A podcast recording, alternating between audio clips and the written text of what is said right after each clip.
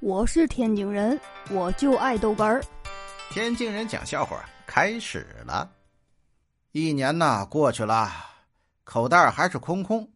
今天呢，路边找了一个大师算了一卦。大师啊，掐指一算，点头啧啧说道：“不出三个月呀，会有一次大运呢。”哟，我高兴极了。我问大师：“是官运呢？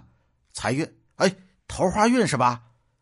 大师啊，收了我一百块钱，然后悠悠的说：“是春运，春运呢！你个老不死的，你给我钱，你给我钱，你个骗子！呸！”哎呦我的妈！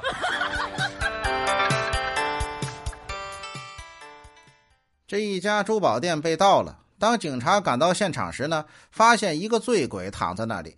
为了弄清楚珠宝的去向，警察呢找来了一桶冷水啊，一下就泼到这个醉鬼的脑袋上了。这一边泼一边问他：“哎，你看到那个珠宝了吗？”这醉鬼啊，睁开朦胧的双眼，说道：“呃，不，啊，我不，我只我不不知道啊，呃，你们换个潜水员吧。”啊！哎呦我的妈！话说呀，老爸老妈闲着没事在家拌嘴玩，不知道这老爸说了句什么，老妈呀就说：“老爸。”你说说，你像话吗？